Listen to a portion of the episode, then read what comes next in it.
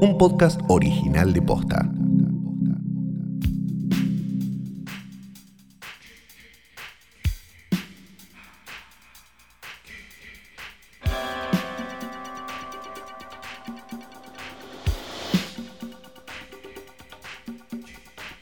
Noches, buenas tardes, buenos días, o lo que sea que coincida con el momento en el que le diste play a esto que decís, ¿qué será? ¿Qué estoy escuchando? Porque hace, hace mucho que no me cruzaba con esto, pero sí, sí, parece que es un nuevo episodio de Hoy Tras Noche. Mi nombre es Fiorella Sargenti. Sí, sí, Fiorella Hola, y yo soy. Santiago Calori. ¿Qué Santiago tal? Caro. Ay, yo iba a decir, ¿era Ah. Sebastián de Caro? No. Bueno. ¿Luciano Banchero? No. No. Ok, perfecto. Y eh, esto es un podcast que solemos hacer. sin nombres, ¿no? Claro. Eh, que solemos hacer semana a semana para hablar de cine, para hablar de películas. Es una cosa muy entretenida, muy de locos. La hacemos desde el 2017, ya eh, vamos por el capítulo 98. Ahora, pará, tenemos que, ahora tenemos que vender otro kiosco. Claro, porque estamos. La semana pasada no estuvimos, pero Sí. estuvimos y estuvimos en televisión. O sea, hicimos de todo porque fue como súper multimedia. Estamos haciendo un podcast adicional de hoy tras noche que se llama Horrorama, que va a durar cuatro episodios. Vamos por el primero y mañana sale el segundo, si no me equivoco. Este, y si no me fallan las cuentas, porque esto de grabar sí. un día antes y después Sí, decir perfecto. mañana y pasado, se me empieza a complicar un poco. No soy bueno para esas cosas. Este, donde hablamos de películas malditas. En el primero estuvo invitado el querido Magnus Mephisto y en el segundo estará de invitado. No lo podemos decir porque es una sorpresa. Sí, lo podemos decir. ¿Cómo Yo que lo lo voy a podemos decir. decir? No, no Yo lo lo voy a decir. No lo, lo voy a, lo voy a No decir. Te digo, no como me llamo, como me llamo no Florencia. Sanguinetti, lo voy a decir. Quien va a estar Dios no lo digas. No, quien por va- Dios, tené, cuida, tené cuidado. el youtuber ultra famoso, archimega tendencia, candente, generador de contenido, que No. va a estar en el segundo volumen de Horrorama, según Hoy Tras Noche, es... No lo digas, no lo digas, no lo Porque digas. lo cancelaron va- en estos Lo vas días, a quemar. algo, no sabemos, capaz lo cancelan hasta mañana. y Real que dice, está a favor o en contra de, de esta persona. Me parece que Israel no sabe que existe. Ah, bueno, me- Porque Real está con los que con los que ya están eh, bajando. Mejor entonces. ¿Apareció en ¿Viste que- Bendita alguna vez o no apareció? Yo no tengo la menor idea, yo supongo que Bueno, entonces no. yo no lo veo voy a nombrar. Bendita hace cinco años. Porque yo no lo voy a nombrar porque si de acá hasta mañana sucede algo, no queremos quedar pegados. Bueno, entonces, van a buscarlo. Horrorama, según hoy tras noche, es un podcast de posta y space, porque tiene que ver también con, con un especial de terror eh, de, space. Pero lo pueden, como decía, eh, como decía Carlos recién, como estamos muy, muy, muy en la pomada, no solo lo pueden escuchar y se pueden suscribir, que es lo más importante, seguir y todo eso en, en Spotify, pueden también verlo, pues lo hemos hecho como para que nuestras caras no sean tan disruptivas, ¿no? Eh, a, a la hora de encontrarse con sus miradas. y lo pueden ver en el canal de YouTube de Space. Van a buscar Space y, eh, y ahí eh, nos van a ver Horrorama Segundo y tras noche. El primer episodio, como también dijo Calo, con Magnus Mephisto, hablando de El Exorcista. Y están nuestras caras que se mueven, salen sonidos de nuestra Yay. boca y todo eso. Sí. Me gusta, me gusta ese con- eso de, de, bueno, como avisar, che, ojo que se nos ve. ¿no? Claro, y por las dudas, ¿viste? Porque además Sí. ahora igual tampoco, tampoco da a hablar de belleza, fealdad y qué sé yo. No, Lo que no, hablamos no, es de Somos poco armonía. hegemónicos, eso es cierto. Somos poco hegemónicos, pero podemos hablar de armonía eh, visual, ¿no? Como no eh, estamos ahí, nos bañamos. Mira, nos bañamos. Mira, de- claro, nos bañamos. En, en mi caso me, me recorté la barba un poco. No, no, no. Hice las cosas bien dentro de todo. Este, pero bueno, no, no dejamos. Ahora, como, como están las cosas, digamos, en general podríamos aspirar a algún tipo de campaña de alguna marca grande, ¿no? Yo, creo que creo. sí. Sí, para mí, para sí. mí sí, para mí sí. Tenemos un episodio eh, especial, además de que estamos chiveando horrorama, pues cosas, ¿no? Eh, Y, y, recuerden siempre que es- están escuchando hoy tras noche de manera gratuita, sin aviso, sin publicidad. Entonces, eh, bien, podrían, bien podrían ir a escuchar el spin-off que, que nos dio algo de dinero, ¿no? Me parece, me parece. Como, bueno, esto, 2020 está, está, está- es, un, es un producto muy bello, muy digno, se Mm. van a entretener, así que vayan ahí a darle play.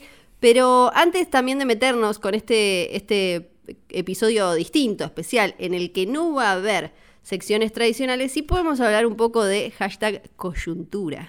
Sí, vamos a hablar un poco de coyuntura y después le tenemos un episodio que de alguna manera es el episodio que de alguna manera se pone al día, porque dije tantas veces de alguna manera. Bueno, de alguna manera dije muchas veces de alguna manera. Em, que nos pone al día, ¿no? Porque tenemos varias películas de las cuales hablar, así que pero eso va a ser en un rato.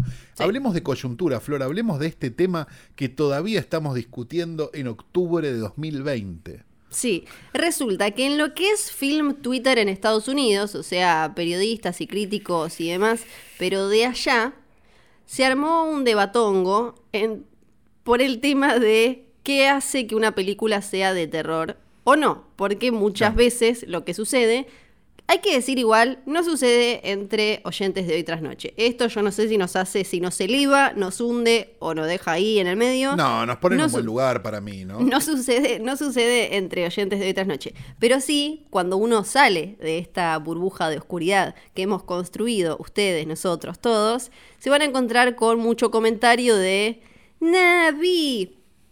Eh, inserte, no quiero dar, tirar títulos hasta no meternos un poco más en el debate, pero vi tal película de terror, no me asustó mucho, así que no. ¿No? Como, como claro, dicho de gente que trabaja de eso, ¿no? No dicho de alguien que quería ir a ver, este, no sé, Rápido y Furioso y de repente terminó viendo eso. Estamos hablando de gente que trabaja de ver películas muchas veces. Muchas veces sí, otras público eh, en general como sí.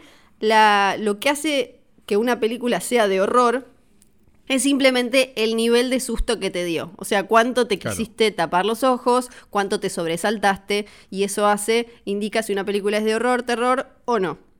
Acá decimos patrañas. Me lo venimos diciendo hace un montón. Eh, realmente es como, son como esas cosas que decís, yo no puedo creer que en 2020 sigamos hablando de esto. Por otro lado, una, breve, una breve apostilla antes de, desarrollar. Sí. Film Twitter, Yankee hay que rociarlo con, con, nafta y prenderlo fuego. No digo que Film Twitter Argentina no haya que hacerlo también, pero de verdad el nivel de discusión es bajo. Sí, pero hay algunos... Hay... Un vuelo rasante tiene, ¿no? Sí, pero tiene varios, tiene como por lo menos cinco que para mí eh, yo me gustaría ser su amiga, ¿no? Y soy medio fan. Pero, ¿Vos decís? Yo, a, la mayoría, a la mayoría de ellos me refiero como el boludo de... Yo, no, yo tengo, yo tengo varios que sí, que sigo y leo y, demás. Y esto, bueno, hubo mucho meme, mucha cosa, pero hubo un, el que hizo un hilo muy interesante que pueden ir a chusmear, no solo si leen en inglés, porque ahora le mandás traducir y te más o menos te traduce la idea. Se llama eh, Está como Matt Soler Seitz y es crítico de eh, New York Mag y eh, sacó The Wes Anderson Collection, de Soprano Sessions y es el editor... O sea que no escribe cine. Hasta acá no escribe cine. Y es el editor de la página de, este buen señor que, que, falleció con un cáncer que le dejó un agujero muy particular. Oh, sí, sí eh, Roger que nunca me acuerdo, es Ibert. Roger Ibert. Ibert. Como no soy, nunca lo dije tanto, eh, creo que una sola vez lo mencioné en voz alta. Roger. Claro, vos sos más joven. Él, falleció y. Eh, Acá le decíamos Ebert igual, pero. Para mí. sí, para mí es. Porque le decíamos Maltina Molten también. No está mal, no está mal. Bueno, él hizo eh, un hilo para mí que está interesante hablando sobre eso, sobre que este concepto, esta idea de que las películas de terror tienen que ser sí o sí, eh, tienen que dar miedo y que su valor o, la etiqueta de género se las da que den miedo, hizo que el gran público termine evaluando una película, primero si es de terror o no, y después si es buena o no, en base a cuánto se asustó, y eso hace que eh, empiecen que se, que se sobreanalice y que se sobrepondere eh, el jumpscare, o sea, el sobresalto, que es eh, básicamente es como algo, una, una, respuesta muy mecánica. Es como el que te hace el chiste de, viste, de, che, Calo, se... ¿Viste, Luciano? Se murió. No, ¿cómo que se murió Luciano? Era una joda. Ah, eso no es hacer humor, eso es tipo... No, claro, eso es una cagada. pero, pero como bueno. tomar un atajo pedorro. Porque nos ilusionan en ese caso. Claro. Eh, y deja de lado lo, lo que dice eh, el chabón, que es algo que acá hablamos un montón, deja de lado un montón de cosas que tienen que ver desde, como dice él acá, la romper con algún tabú hasta la, la- lo, lo spooky, lo- eh, los climas, ¿no? Esta cosa de opresión que te, puede generar una película de terror. Un gran ejemplo es eh, Midsommar, y ahora vamos a tirar ejemplos de esos de estos últimos años que nos gustan tanto. Exacto. Eh, Me parece que, que sí, eh, tal cual como dice este señor, que no, la verdad que es la primera vez que lo leo, este es mecánico. O sea, es, es un- es como hacerle. Es, es una estupidez realmente el jumpscare, digamos. Funciona, es divertido. Es divertido en una sala con gente también. Yo no sé en qué, hasta qué punto el jumpscare te funciona en tu casa. ¿No? Digo, Sí. porque muchas veces este, es parte de un, de- de un reflejo y es parte de un reflejo grupal y no un reflejo individual muchas veces. O, te sobresaltás porque se te sobresaltó alguien al lado o cerca o, en- o atrás o adelante, digamos, muchas veces. Que es como que más yo lo que vaya- te sobresaltás. Claro, que estés de espaldas y yo vaya y le pega una olla tipo ¡pam! atrás tuyo, te vas a sobresaltar, pero es porque es una respuesta eh, mecánica, como decías. Exacto. Entonces, no- ¿cuál es el mérito de eso? ¿no? Que generalmente siempre es una puerta que se cerró o un gato que pasó por atrás de una cortina, porque digo, siempre termina siendo eso, digamos, y la verdad que me parece que, que, que- que tampoco es, es- es que valga la pena nada. Digamos, hay algo interesante, digamos, de lo que dice este, este señor, que es la idea de, de, claro, que lo interesante es el tedio, digamos. O sea, lo interesante de estas películas, que algunos llaman elevated horror o post-horror o no sé qué, para sentirse bien, en realidad lo interesante que tienen es que te ponen en una situación de mierda. O sea, del mismo modo que, no sé, La Masacre de Texas es una película que quizás si la medimos al lado de una del conjuro, Sí, tiene menos sobresaltos. claro. Pero es una película que te pone en una situación de mierda casi 50 años después. Entonces, ¿qué es lo que nosotros valoramos de las películas? La, la capacidad de hacerte sentir cosas, no la capacidad de sobresaltarte. Pues sobresaltarte, te puedo sobresaltar explotándote un globo al lado tuyo sin que me veas. Sí, Digamos, sí. y no requiere ninguna habilidad más que la de saber inflar un globo. Que bueno, dependiendo de la capacidad pulmonar de cada uno, puede ser más o menos complicado. Pero, de todas maneras, ponele que lo infla tu sobrino. Este, que es joven y, y tiene, y Sí. tiene todavía todo puesto. Bueno, no es muy complicado hacer saltar a alguien. Es muy complicado hacerlo sentir como el orto. Durante Claro. una hora y media. Incluso grandes eh, de- de obras maestras del terror usan en algún momento un jumpscare, pero no, no es la base, un sobresalto de, no sé, en El Exorcista hay alguno, como El bebé de Rosmarie, ¿no? tienen como un momento, pero no es la bueno, la base. otra vez veíamos Seven en Twitch, ¿te Sí. acordás que, que hicimos eso? Y bueno, y tiene un jumpscare increíble. Sí, sí, que es el del que está muerto que no está muerto. Que es Sí. para mí uno de los mejores Total. cinco jumpscares de la historia del cine. No está, no está construida la película alrededor de eso. Sí. Lo hacen, listo, sigamos. Es una película de otra cosa. Vos te sentís mal durante toda la película y vos la pasas mal durante toda la película y pasa todo lo que pasa. Pero realmente el jumpscare es una, como una cereza arriba de algo, digamos, no es algo importante, no puede ser la base del cine de terror, porque si es la base del cine de terror, estamos fritos, porque estamos haciendo lo mismo que hacemos cuando vemos, no sé, Rápido y Furioso, digamos, voy a ver esto que me genera, ya sé lo que me genera, es seguro, no pasa nada, no voy a tener que pensar. Y ahí hay un problema. Entonces ahí es donde una película como The Witch, por poner el ejemplo más extremo de todos, o The Lighthouse si querés, pero The Witch me parece el mejor ejemplo, una película que está hablada en inglés antiguo, Sí. probablemente vulnere toda tu seguridad. Probablemente vulnere todo eso que vos pensabas que te iba a hacer de una forma y terminó siendo de otra. Sí, es una película que se sostiene una hora y media para que una cabra se pare en dos patas. Estamos todos de acuerdo. Pero ¿sabés qué? Es espectacular cuando se para, porque estuviste una hora y media esperando. Sí, porque Entonces, a las... a- esa a- experiencia no te la va a quitar nadie. No, porque creo que no es que uno, por lo menos yo, no es que digo, che, ojalá no existiera actividad paranormal.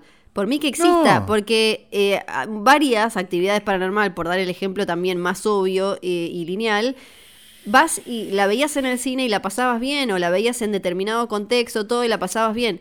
Eso, pero es Pero como mismo un las chiste. películas que son de jumpscare, digo, mismo, no Sí. sé, la- El Conjuro, las, la- las Insidious, Sí, no sí, sé, todas esas. Son películas entretenidas, no, no tenemos nada en contra de eso, no son las que más nos gustan. No, no, no, no. eh, sí, no. eh, eh, tal cual. Y, porque además, también lo que pasa con muchas, eh, me voy al, ejemplo más básico de actividad paranormal, porque a diferencia de creo que del conjuro, que tratan de hacer como, o, o tienen una mínima construcción de algo más, en por ejemplo las actividad paranormal, no había mucho más eh, en cuanto o a personajes o a o, o algún tipo de análisis o reflexión de algo o alguna cuestión un poco más poética o, o No, reflexiva son- o metafórica. Es Son romerescas eso. en su forma, son empieza y empezó. Sí, y, y no, y no está mal, listo, es, es eso, pero creo, y el, el chabón este en su hilo señala algo que para mí eh, tiene, tiene mucho, que es que él, señala Scream en el, a mediados de los 90 como un punto medio en la industria en cuanto a, eh, a lo que decidían hacer y a lo que del otro lado recibíamos y consumíamos, medio como un, quiebre, porque y creo que ahí pasó algo irónico, que es que Scream agarró, ¿no? Y, y tenía como esta cosa super meta que no- nos gustaba tanto, ahora vamos a ver qué pasa con esta nueva Scream, qué sé yo, que exponía todos los tropos, las reglas y demás de las películas de terror. Pero era eso, era como te doy como un súper concentrado, eh, que es eh, tipo una mezcla entre sátira y a la vez una película de terror efectiva sobre lo que eh, puede ser el género y lo que se usa en el género, estructuras y demás. Y, y después Bueno, Scream como- era, perdón, una película inteligentísima. Claro. Que en realidad venía a caballito de una película anterior, que era la, era la, la última pesadilla hasta ese momento, que era Sí. Wes Craven's New Nightmare, que también era una película autoconsciente sobre el terror, que, era interesante. Lo, lo que Sí. tenía Scream es que se, estaba un poco, se la estaba tomando un poco más en serio que, que la película de, de Craven, que era prácticamente una comedia. Este, Scream tenía sus capacidades de, de hacerte reír o de, o de que te diviertas viéndola, pero me parece que era una película mucho más seria.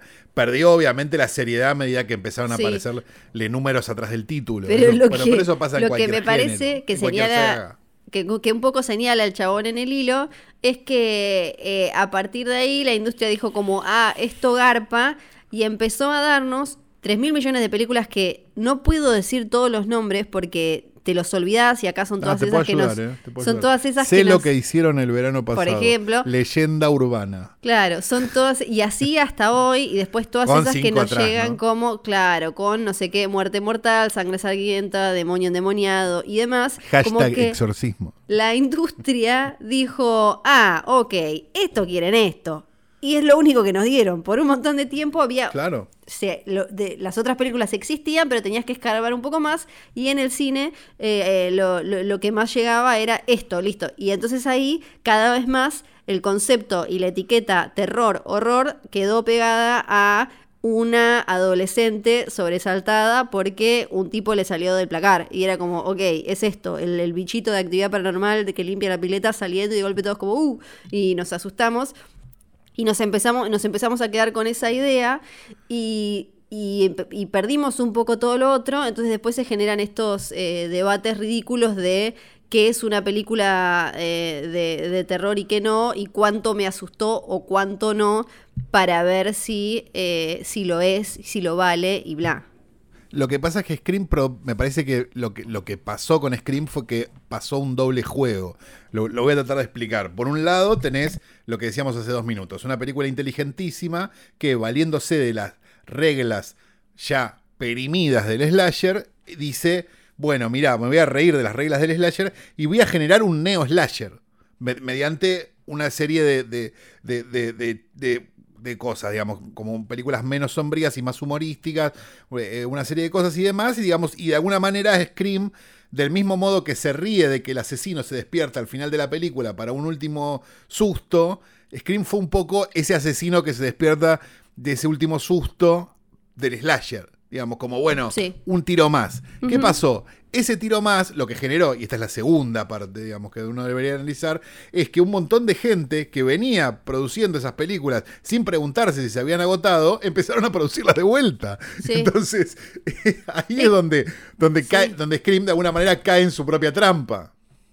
Sí, tal cual. Es, es, eh, creo que también hay como una cosa que medio que le pasa a, a, ciertas piezas de arte, no solo en el cine, ¿no? Que es como que salen o a criticar o a analizar o a reírse de algo y después la platita, eh, o sea, los que deciden y los que quieren hacer más dinero, la terminan usando o convirtiendo para otro lado, ¿no? Pienso desde Born in the USA de Springsteen hasta eh, un, mo- un montón de símbolos o de publicaciones o lo que sea que eh, te- te terminaron generando un efecto que perpetuó o, o por lo menos eh, se, se extendió, que era lo que criticaban, señalaban o, o lo que sea.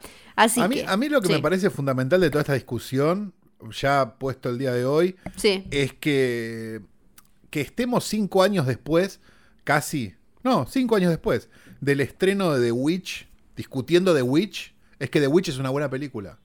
Porque las Sí. películas de terror, de jumpscare que se estrenaron ese año, no me las acuerdo. Y me acuerdo de The Witch. Entonces, Sí. evidentemente, algo pasaba con The Witch. Algo pasaba con Hereditary, algo pasaba con Midsommar y algo pasaba con las películas a las que nosotros generalmente le damos bola. Son películas que te las acordás cinco años después. Y que probablemente te las acuerdes 10, 20 y 30 años después. No lo sabemos, no tenemos forma de hacer futurismo, pero todo indica que sí. Entonces, eso es lo único importante de Witch. Que tenga haters, bueno, tendrá haters. Lees los nombres, los arrobas de los que la odian y te morís de risa. Hay uno que está en contra que es arroba, este, arroba Quentin-Diango. Débil mental. Debe tener la remera de Written and Directed by Quentin Tarantino puesta mientras tuitea. para, Entonces, no, no me preocupa. Pero, pero digo, si, si, si de algo estamos hablando, es porque ese algo es importante. Para bien o para mal, te haya gustado The Witch o no te haya gustado The Witch. Eso ya pasa a ser accesorio, porque pasa a ser un tema de gusto. Si algo genera una discusión que además se sostiene en el tiempo, cinco años, evidentemente tiene una importancia. Sí, y ahora es cuando podemos hacer eh, de acá hasta el final de este episodio también toda una charla hablando de si El silencio de los inocentes es una película de terror o no. Pero eso Para Lo- mí sí lo es. ¿Te para mí sí lo toda la es. película? ¿Cómo no lo va a hacer? para mí lo es, pero viste que cuando lo decís, este fue un debate también de hace unos meses y descubrí que cuando lo decís, del otro lado, mucha gente se sorprende y dice, ¿cómo es una película de terror? Es un thriller, te dicen. No, lo que pasa es que el thriller es un el thriller es un género que es una mochila. No es un género en sí mismo el thriller. El thriller es una mochila que se sube arriba de un drama, se sube Sí. arriba de, de una comedia, se sube arriba de otra de otro género, ¿no? El thriller, thriller, thriller no existe, digamos, siempre es parte de otro género. Es como un panqueque. No, es, es como una es como una, es como si vos le agregás una capa a algo. Sí. Entonces, sí. digamos, vos, digamos, qué sé yo, no sé, por decirte, un thriller que, que se entienda como thriller directo, no sé, este, eh, La mano que me hace la cuna, ponele, de Sí. Hanson, es un drama que tiene puesta la mochila del thriller. Claro, Mujer sí. soltera busca es un drama que tiene puesta la mochila del thriller. Claro. Yo, lo- Eh, lo, yo lo veía al revés, pero tiene, claro, eh, de- desde lo formal entiendo que es como decís vos, yo lo veía como... Obvio. eh, es tipo, es como una fajita, ¿no? O un, un tipo panqueque que vos lo tenés ahí medio neutro y les, le pones encima lo que querés, que es en realidad lo que le da el cuerpo y el sabor. Claro, si hiciste un pudín de pan medio choto, es el dulce de leche o la crema. Eso es el thriller. Claro. Entonces, el digamos, un asesino que, que, bueno, que un montón de cosas, y una chica que va a verlo y después otro asesino que está trabajando en para. Y para mí es una película de terror. Sobre todo con la cantidad, con la cantidad de paralelos que podemos trazar con, no sé, la masacre de Texas, por ejemplo. Entre Buffalo Bill y, y- y este. Y, lo- y lo- y lo- y los que están ahí en la casa de, de- con, con Leatherface y demás. Entonces, eso es, digo, no, no entiendo. O sea, thriller es muy fa- es fácil decir thriller. Todo esto que charlamos tiene igual mucho que ver con las películas de las que vamos a hablar, porque sí, hoy vamos a hablar de cuatro películas cuatro películas. Yo ¿Qué les pasa? Faltaba una semana y ahora hablaban cuatro. Cuatro películas. Sí, cuatro películas que creo que también abren un poco la, la charla y para quienes las hayan visto, quienes las hayan encontrado en, en la plataforma, en este servicio que tiene un catálogo espectacular, pero eh, una app y un, es Muy una difícil, ¿no? Po, qué difícil. Si las encontraron, si de casualidad las encontraron, tal vez las vieron y tal vez pensaron, esto no es muy de terror, esto no me dio miedo, esto no sé qué. Y ahora también de lo que vamos a hablar es que que una película de terror te haga dudar si es de terror o no, o no te haya asustado mucho, no significa que sea buena, no son todas No, la claro, bruja. ¿eh? Exactamente. Y- Ahí. Y me parece que hoy traemos cuatro ejemplos, ¿no? De eso. Sí, con- yo, yo soy un poco... Encuentro que algunas tienen algunas cosas interesantes, pero bueno, las Yo cuatro siento películas... que tendría que estar sonando la música de Bañeros en este momento. Pero bueno, no, no voy a. No me voy a meter ni voy a decir nada. Estamos hablando de las cuatro películas que Blumhouse produjo para Amazon. Que se las considera Sí. telefilms teóricamente, porque por lo menos en algunos de los títulos dice Sí. como, como bueno, te- Blumhouse Television, como bueno. Sí. Son, claro, son películas para televisión, no son series de televisión, pero son películas para televisión. Estamos, eh, digamos, en la dinámica de hoy tras noche jugando bastante al borde, ¿no? Porque estamos casi haciendo trampa con esto. Pero, pero nos pareció que era importante. Son cuatro películas y va a haber cuatro De más ocho. después. Que, se van a que se estrenaron antes con anterioridad a Halloween, digamos, un poco para festejar el Halloween eh, en Amazon. Sí las podés encontrar porque en el main no aparecen ni que le pongas una luca dólar cash. Uno pensaría que ya que tienen este arreglo, pueden poner películas de Blumhouse o algo y te meten estas y te meten las otras de Blumhouse que puedan tener o algo, que de alguna manera vos las vas a encontrar rápido. Pero si hay algo que hace Amazon es... Es como la búsqueda del tesoro, porque tienen un catálogo acá y si, si escucharon hoy tras noche diario al principio de la cuarentena eh, en Argentina, hablamos de, mencionamos un montón de películas que están en Amazon, pero es imposible, es muy difícil de encontrar. Eh, Pones una letra mal y te dice como, es como el meme de perro grande, perro chico. Es como, Con Spotify, sí, sí, tal cual. es tipo, eh, o, o Netflix, ponele, que le tirás tipo, co- co- mi, vieja le tira cómo se pronuncia más o menos y Netflix le dice, sí, tengo esto, tal vez tengo esto, tengo este que es parecido, pero no, tengo no sé qué. Y en Amazon te, te- le pusiste una S de más y te dice como, "Ah, no lo entiendo, no Ay, sé, no me sé. anda a buscarlo a otro lado. ¿Qué le pasa a Amazon? Me da ansiedad. Sí, ¿por qué no vas a ver Súbete a mi moto? Porque no son conocidos acá Porque si esos. tenés que ir a comprar, y aparte, stop trying to make la serie de Menudo happen. Menudo no sé quiénes le son. importa a nadie. No. Eh, ama- Ahora- sí. Pero, no, pero aparte Amazon, que si te tiene que vender una, un, un, un- ¿cómo se llama? un par de calzoncillos, al toque te saca lo que estás queriendo. Pero por algún misterio, Sí. El sistema de video no, No. no- no, los títulos muy complicados, no, muy complicados. cosas No, buenísimas. pusiste throughout y no through. Sí, tienen cosas buenísimas. ¿Por qué las esconden? ¿Por qué? Y no quiero ver la de Menudo, porque Menudo no era... Acá Ricky Martin es conocido. Los de Menudo tenían tres fans hace mil años o algo así. No escuché nunca una canción. No quiero la de Menudo. Me confundo No, todo el tiempo tenés con... muchos años. Yo soy de la época de Menudo y no recuerdo que fuera tan conocido. Sí recuerdo el Exploitation argentino, que era tremendo. que Claro, fue una te película muy linda. Las aventuras de Tremendo, dirigida, si no me equivoco, por Fernando Ciro, el que después no. defendía a Videla en el programa de Mauro Ah. Viale. Pero no quiero No, ensuciarlo porque todavía no estoy seguro. No. No. por lo de Videla, sino por la película Tremendo, que me parece mucho más grave. Yo me los confundía con Mecano, Tremendo, Parchís, eran todos medio lo mismo para mí. Pero no estamos acá para hablar Bueno, de, poco sí. de la película, de la serie de menudo, digo, sino de estas cuatro películas que son la primera mitad y que es un poco trampa porque no hay mucha diferencia. Me tengo que fijar bien en, en cuanto a tiempo, pero no hay muchísima diferencia con episodios de, por ejemplo, Black Mirror o La Dimensión Desconocida. Que por cierto, La Dimensión Desconocida, acá la nueva versión nos llega por Amazon y está muy bien, pero... Y tampoco la vio nadie. Sí, no, hay que buscar, hay que encontrarla, meterle.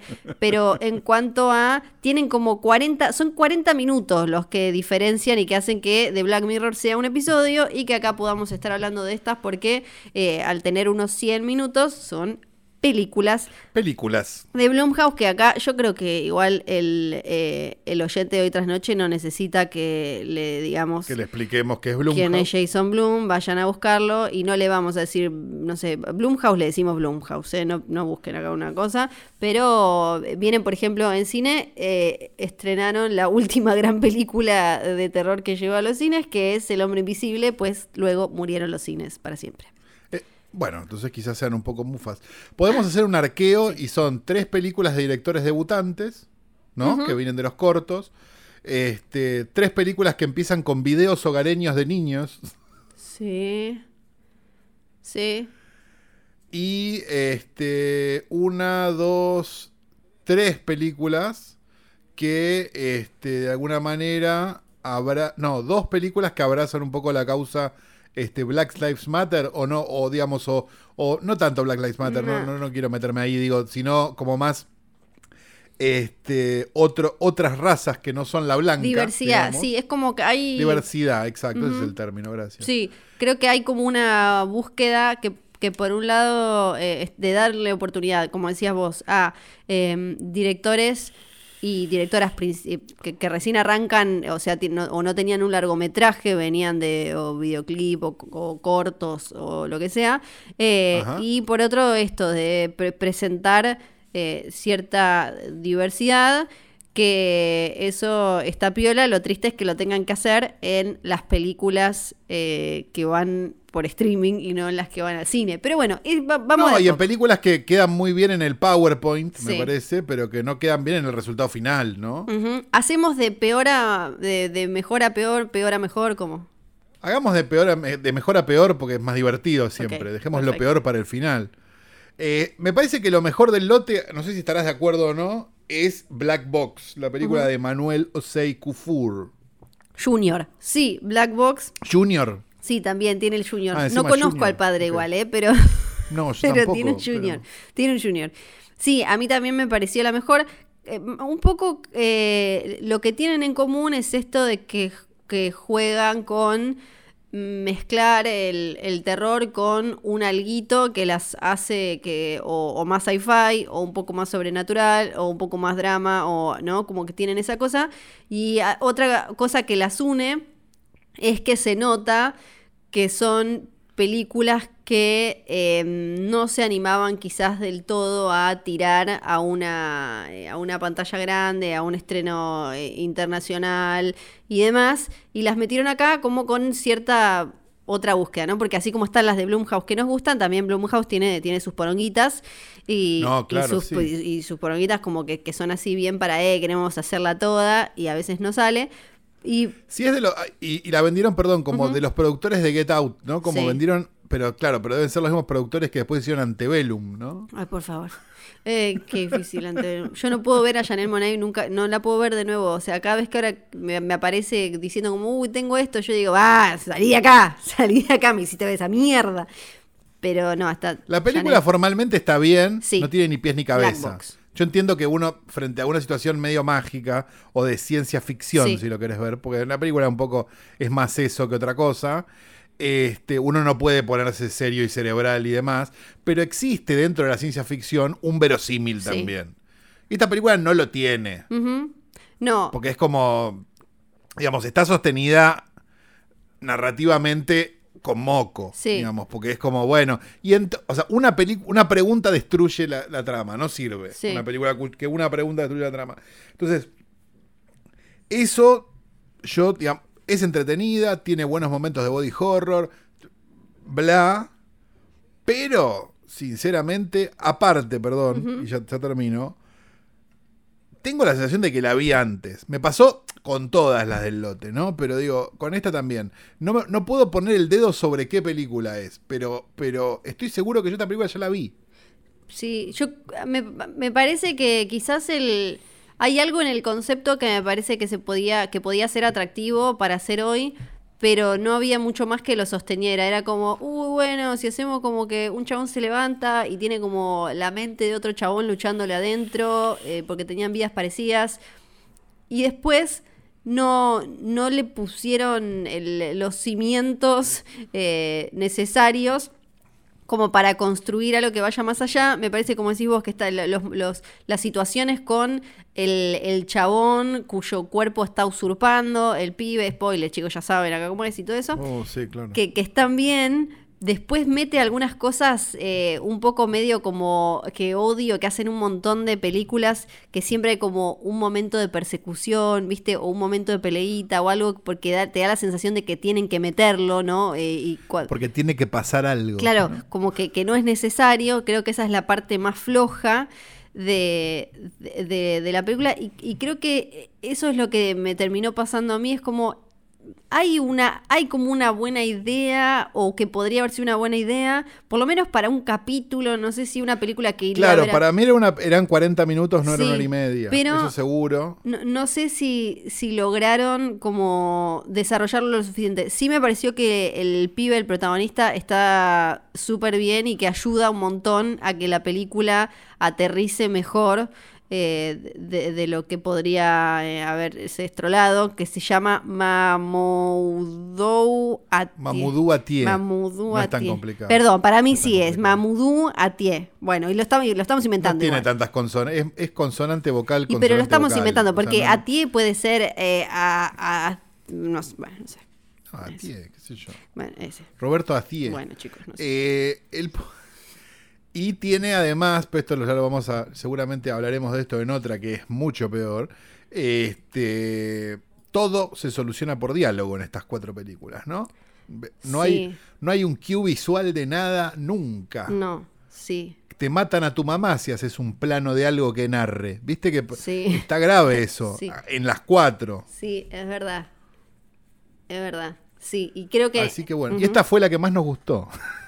Sí. Es que me parece que mm, tampoco la segunda que vamos a mencionar podría haberle ganado, creo, porque por lo tiene como intenta un poco más, me parece, pero no sale bien, entonces termina siendo un poco más sólida la otra.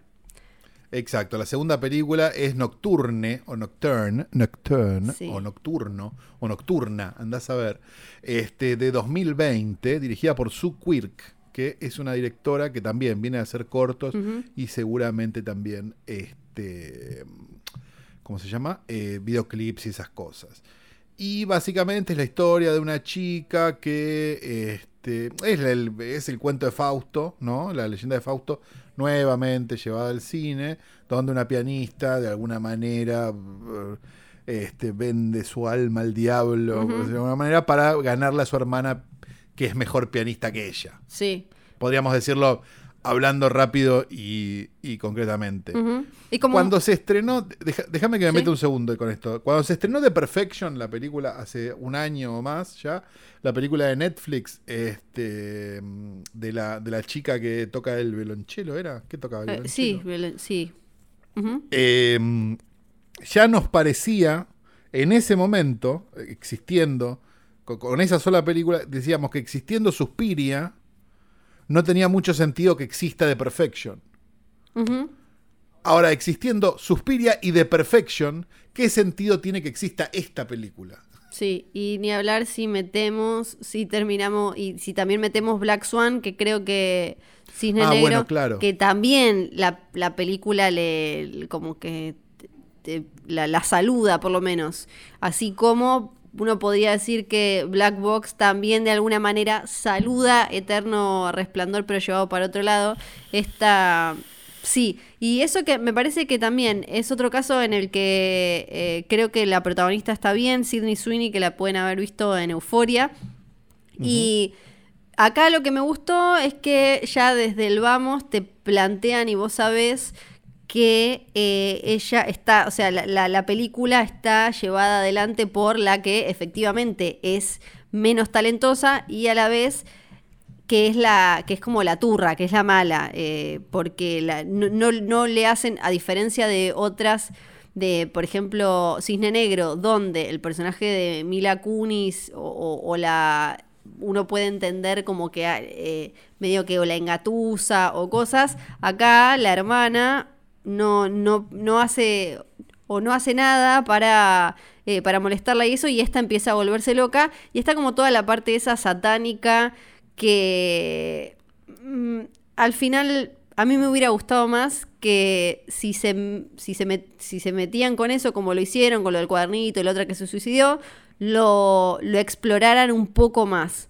Pero Claro, pero, pero Suspiria es eso. sí, sí, sí, sí, sí, es como no. La Suspiria es exa- o sea, empieza casi igual. O Sí. sea, es como. Pero con bailarinas, digamos. Pe- pe- para el caso es lo mismo. Al principio pe- yo pensaba que se iban a meter con algo que me parecía interesante, que es en la primera conversación que tiene el Juliet con sus papás y los amigos, que eh, un, el- un amigo de los padres le dice como, bueno, hoy como la generación de Instagram flashea que todos tienen que tener como su minuto de gloria y, y ser exitosos y famosos, y no se va a dar para todos. Y eso me pareció interesante, pero dije como, uy, quizás van a meterse como con esto desde con, un mambito sobrenatural o lo que sea, pero al final termina siendo muy tradicional, como decís vos, con una fórmula muy clásica.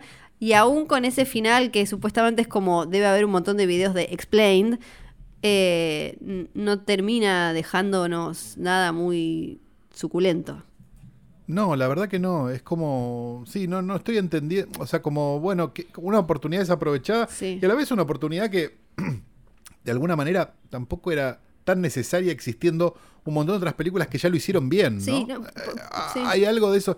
Yo no digo que cancelemos géneros, digo, bueno, no se hagan más comedias románticas porque existe, No, no sé, pero este piso de soltero de Billy Wilder, no. Pero igual, igual, hacer piso de soltero de Billy Wilder es medio ridículo. sí, podés usarlo. para- por eso me había ilusionado cuando dije como, ah, lo van a usar para contar algo relacionado como con esta generación o algo, pero no, después simplemente hasta como la, la misma madre lo cuenta, queda como medio, las dos pibas se pelean por eh, música clásica, nadie escucha música clásica, es como, en eso me gustaba mucho más eh, de, de Perfection, de Perfection es que se llamaba. Sí, Sí, de perfecto. eh, que por lo menos tenía la vuelta de que empezaba como Suspiria y después se convertía en otra cosa. Claro, y después ya se iba al carajo y era como, bueno, me quedé, me quedé con, con varias imágenes y con varias cosas y qué sé yo. Esta termina siendo súper tradicional y con la misma idea y entonces me quedé como... eh, Dallas, en un momento era como... Les quedó un guion viejo, las pibas tocando el piano, peleando por quién va Juilliard. Es como... No... No, no. Y era No. de... A priori era de, la- de las que más me entusiasmaban porque creo que es la que tiene el mejor póster, ¿viste? Sí, idem. A mí era esta y una que la que vamos a hablar ahora o después, pero, pero una de las dos. sí. Eh, seguimos. Seguimos. Para mí la tercera peor es The Lie. Y ahí no estamos de acuerdo. ¿Vos decís que es la peor peor? Para mí es la peor, peor. Te puedo entender. ¿Querés que hagamos Evil Eye primero entonces? Hagamos, hagamos Evil Eye primero, sí, Evil Eye. Bueno, la- para mí es la peor, pero, pero a la vez también pienso que Lie es la peor, pero a la vez son todas malas. Entonces la vida es muy complicada. Acá. Lo habíamos pensado Sí. este capítulo como un hoy poronga, pero en realidad es más bien el glory hole de hoy tras noche, ¿no? Porque te sentás y aparece una poronga, te sentás y aparece otra poronga, te sentás y aparece otra poronga. Ni siquiera es que te sacuden tanto. Son como. No es como tipo que te cachetean. Es tipo como. eh, Poronguita, como pic pic te hacen nada más. Y decís, como hay una poronga ahí, bueno, ni siquiera veo la poronga. Bueno, no voy a decir Ni más poronga. siquiera veo la poronga. Sí. Bien. Eh, teníamos para decir que Evil Eye, ¿no? Dirigida por Elan Dasani y Rajiv Dasani, dos hermanos, aparentemente hindúes, quiero suponer. Ah, no, nacieron en Nashville, Tennessee. Bueno, pero de familia hindú, ¿no? Sí. Este, que vienen dirigiendo eh, efectos especiales más que nada y creo que alguna alguno tiene unas películas y el otro es la primera película. Son como unos hermanos Cohen si querés Sí. o hermanas Wachowski este pero eh, hindúes. Indios en realidad sería el término técnico correcto porque si no es religioso y no y no gentilicio hasta donde tengo entendido o por lo menos la última vez que leí les pido disculpas no me cancelen si no es así. Bien. Yo siempre lo chequeo. este, sí, ya eh, igual cambia, así que no, no tengo forma de saber. La película se llama Evil Eye, decíamos. ¿Y qué pasa, Flora? Contalo todo vos. Bueno, Evil Eye. Tenemos eh, a mamá que eh, no está en los Estados Unidos, ¿no? Está, eh, está lejos. Una hija millennial que está tratando como de vivir una vida no tan respetuosa de las tradiciones. La, lo- los padres sí, se ve como que son como mucho más eh, tradicionales y la madre entonces todo el tiempo le busca novios, citas, le inventa citas, qué sé yo, para que conozcas a un chico que, o que sea doctor o que sea. Y la otra no, no. De golpe aparece, se cruza. Todo esto como parte de la, digamos, de, de la lógica hindú, en este caso creo que es hindú, Sí. este, decir, bien dicho, hindú, este, de que este, digamos, los matrimonios son arreglados. Claro, claro, Esto- exacto. Esto es importante aclararlo. Y Sí. que ade- además el que como con un montón de reglas, ¿no? El tipo tiene que mm, estar bien parado, entre comillas, que si te regala esto, voy a tener esto y el otro. De golpe aparece un flaco que Como es... busca Flor María. Claro, de golpe aparece un chabón que es soñado y la madre le dice, "Mm, esto es raro, este es demasiado soñado. Y bueno, pues... no estás para tanto. Claro, le dice, para, para, para, es fachero, te quería decir, este algo busca, algo busca.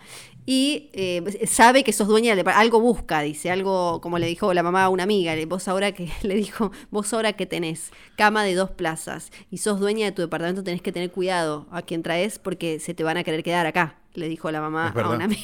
Es verdad.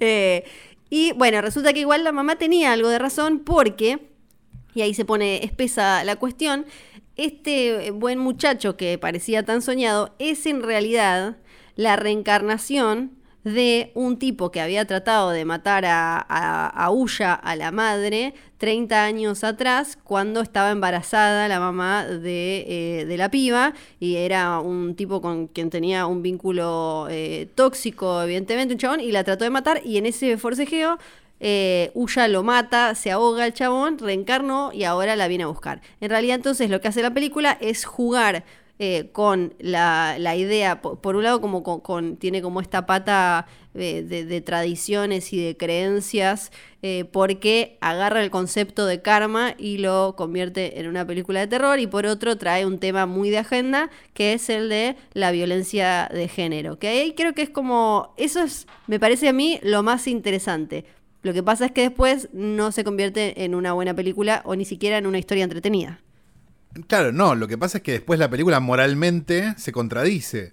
Porque es una película que en realidad habla del horror de un matrimonio que no es arreglado por una madre. No, yo no lo vi así, ¿eh? Yo no lo vi así.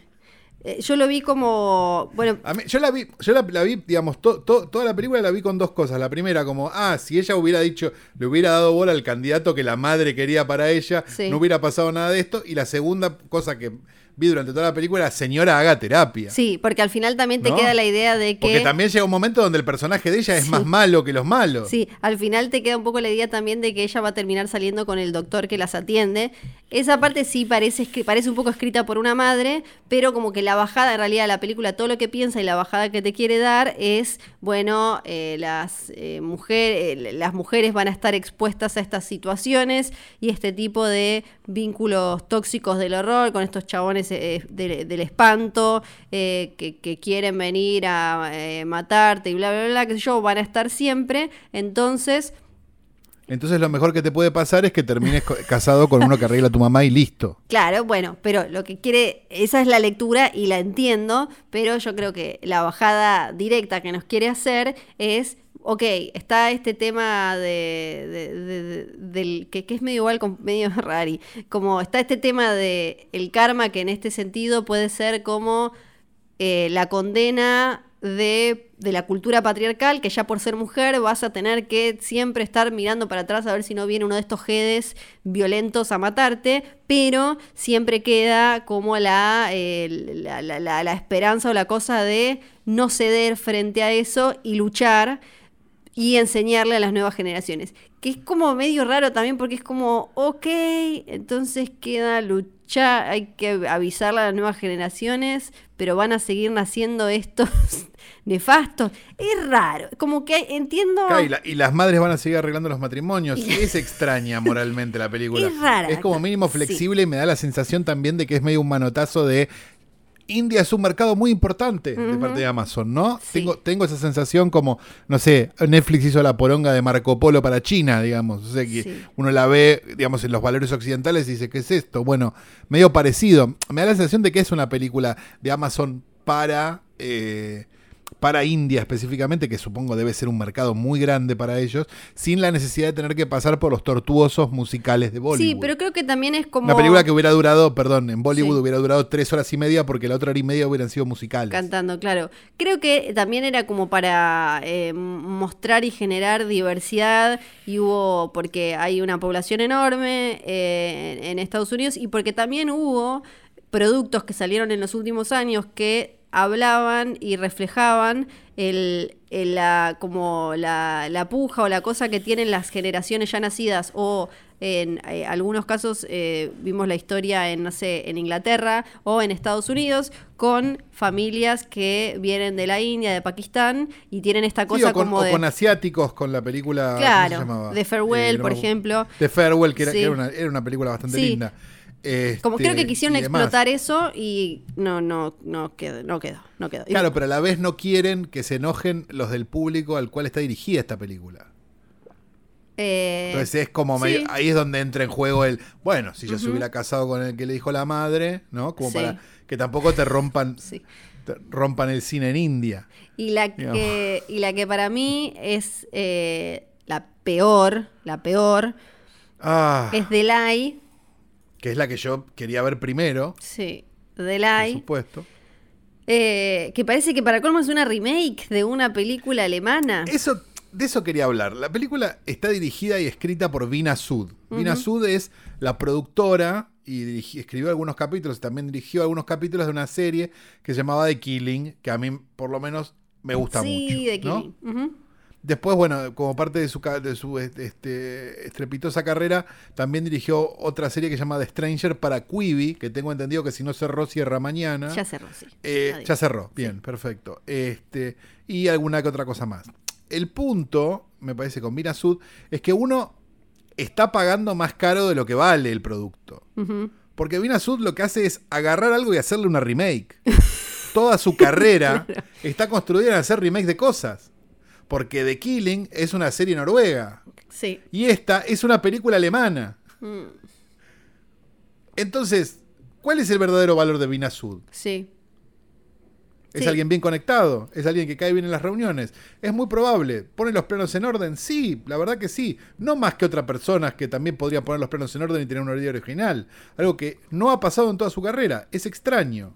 Sí, también hay que decir que la película se estrenó en 2018 en el Festival de Toronto y eh, quedó... no la vimos más. No, claro, lo, pero lo...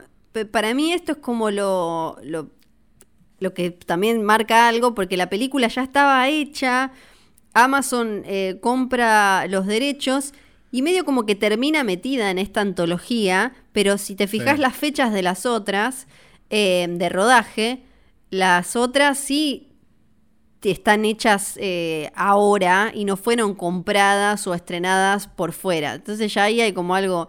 eh, y lo tenemos a Peter Sarsgaard y a Joey King, que es la pibita que se ganó el, el Emmy, se ganó, no, estuvo nominada por The Act. Eh, y en el Golden Globe, en los Golden Globes, y no sé qué ganó, ¿dónde más la pueden haber visto? Ah, en The Dark Knight Rises, tiene como ahí un poquitito, en Slenderman.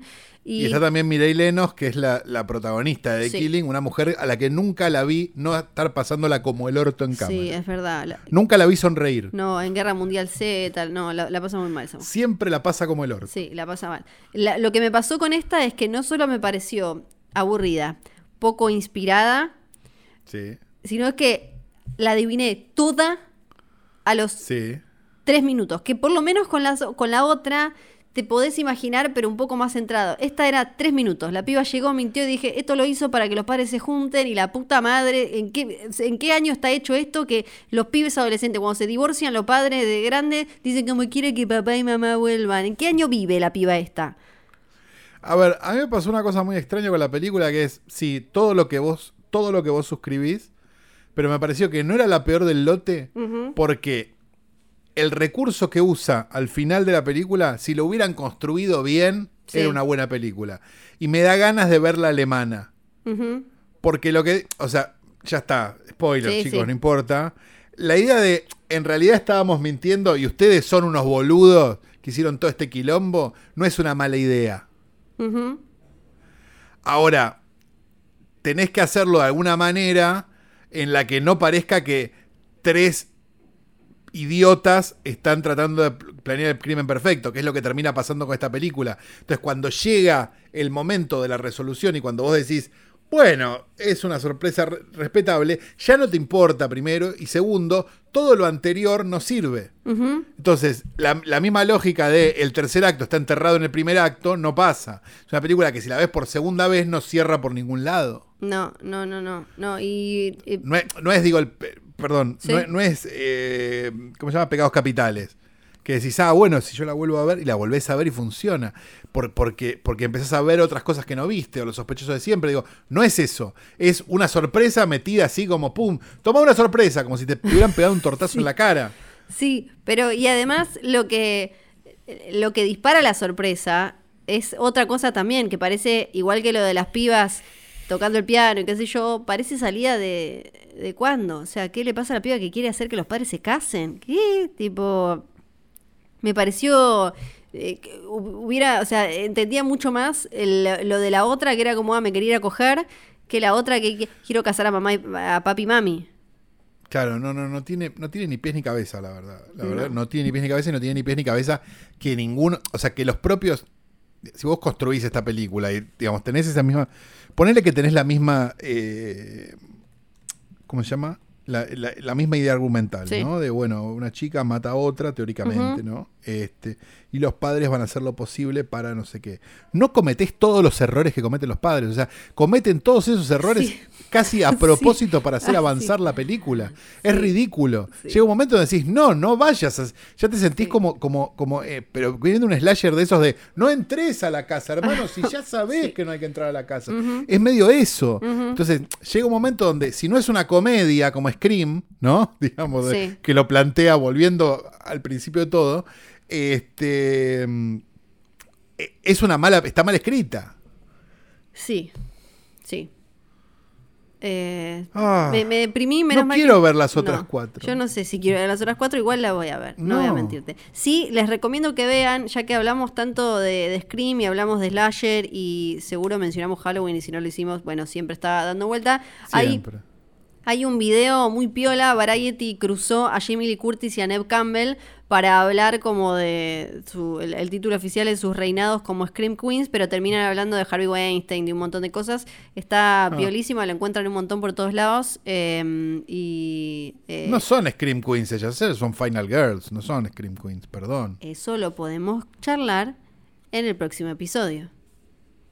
Ah, Ah, ¿cómo lo vendimos? Porque me dijeron que ahora hay que hacer esto. Hay como que todo el tiempo vender algo que va a venir después. Después sí lo hacemos. ¿Me puedo hacer un evateste en vivo como Floppy Tesouro? Yo digo no, que sí. No fue Floppy Tesouro, ¿quién No, fue? No, fue fue, fue- no, Vanessa fue, Carbone. perdóname, la Fueguina, la Fueguina, Vanessa Claro. La Fueguina más famosa de la historia. Sí, sí, claro. fue Vanessa Carbone. Este capítulo entonces lo podemos ir terminando. Tengo el recuerdo Sí. de que había un fueguino que yo misma dije como este está bien Sí, que... me mandaste un fueguino, dejémoslo Sí, para la semana sí, que viene si es que no aparece bueno. otro fueguino. Es verdad, ¿Qué te parece? es muy bueno, es muy bueno. Así que no vamos a decir nada, solo que em, vayan a escuchar y a ver Horrorama, porque hicimos un trabajo espectacular y además tal vez mañana haya un nuevo episodio con alguien que puede o no estar cancelado al momento en el que le den play. No lo sabemos eso. O también podemos nosotros, ¿no? Yo creo que no. No. Yo creo que, Yo creo que no. igual Nosotros es ya a un esta ser- altura. Nosotros sí, nosotros ya está como ya. No, es como cancelación de ya estamos, no sé qué somos. Pero bueno. El drama de una cancelación nuestra es que la gente pregunta quién Claro, claro. Sí. y es muy indigno, la verdad. Sí, sí, sí, sí, sí. Así que decimos que este programa fue grabado en el estudio de Etéreo Ujú. de, este, de posta.fm.podcast.com llamado Bebe Sanso On Ice, ya no más con COVID, así que simplemente es On Ice. Este, el programa fue editado por el querido Nacho Ugarteche, un hombre que no solo edita muy bien, sino que además está muy bien sin remera, que es algo que no es menor porque ya llega el verano. Este, ¿Qué más tenemos para decir? Tenemos que decir Johnny, Nico, Nico y John, que lo olvidamos la semana pasada, o anterior en realidad, y nos lo dijeron por redes sociales, así que pedimos mil disculpas y les agradecemos que estén tan atentos a semejantes detalles.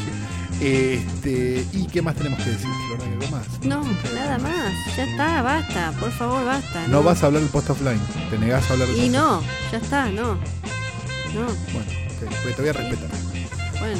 Eh, Eh, vos te- nos encontramos la semana que viene con este podcast que hemos dado en llamar hoy tras noche. Mi nombre es Santiago Calori. Yo soy Fiorella Sargenti